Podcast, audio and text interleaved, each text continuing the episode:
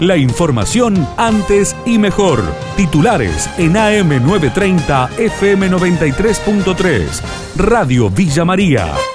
Antes y mejor.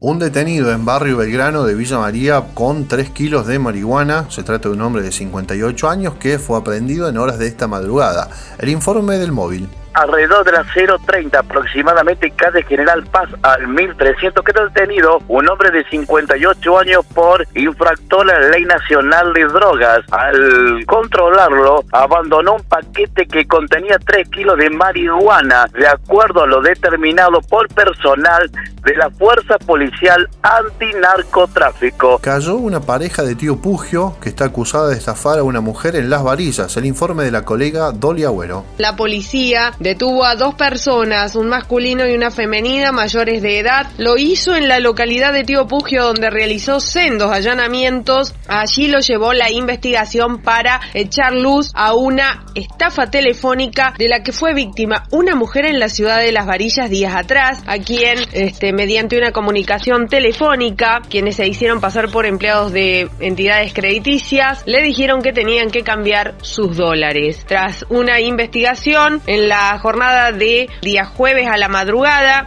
se realizaron allanamientos en la localidad mencionada, se secuestraron dólares, prendas de vestir, un automóvil y otros elementos y se detuvo a estas dos personas. Seguirá la investigación, no se descarta que los mismos formen parte de una banda dedicada a esta modalidad de estafa. Sigue activo el foco de incendio en San Pedro Norte, no hay riesgo de viviendas, señaló a Radio Villa María Luciano Garay, presidente del Consejo Deliberante a cargo del Ejecutivo. Quedaba un foco de incendio de aproximadamente 400 metros, que según el, viento que, había y que estaba pronosticado, posiblemente iba a avanzar por parte que ya estaba quemada. Había otra parte que no, pero eh, no había riesgo de viviendas. Gracias a Dios nuestro pueblo no corre riesgo y tampoco viviendas de la zona rural. Justamente es por eso que me explicaban que no trabajan de noche, porque si bien hay bomberos de todas partes de la provincia, no conocen cómo es el monte acá y para evitar poner en riesgo la salud de cada uno de los bomberos, prefieren no hacerlo y esperar hasta el día siguiente con luz. En Monte Virgen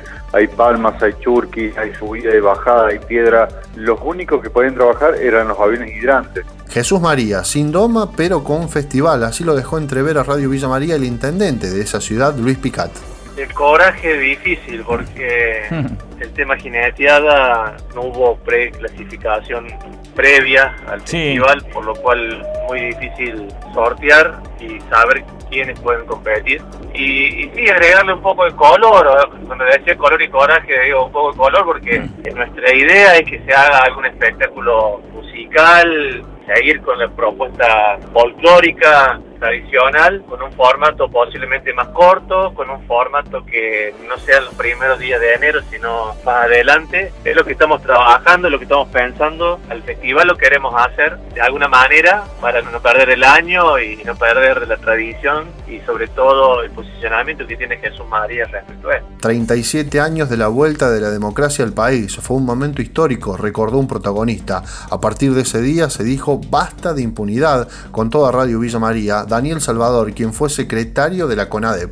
Sin ninguna duda, aquel fue un momento histórico, el 30 de octubre de, 1983, donde se definió ni más ni menos que esta alternativa de poder vivir definitivamente en democracia. Venía la Argentina a los tumbos desde el punto de vista institucional, gobiernos democráticos y gobiernos militares y normalmente después de cada golpe militar siempre había una ley de olvido, una ley de perdón, en definitiva a quienes asaltaban el poder por la fuerza y terminaban con las instituciones tenían garantizada la impunidad y el 30 de octubre fue la propuesta del doctor Alfonsín terminar con la impunidad, es decir, no mirar para otro lado con la violación de los derechos humanos generados anteriormente como el único camino para poder transitar democracia para siempre. Bueno, eso es lo que pasó, eso sucedió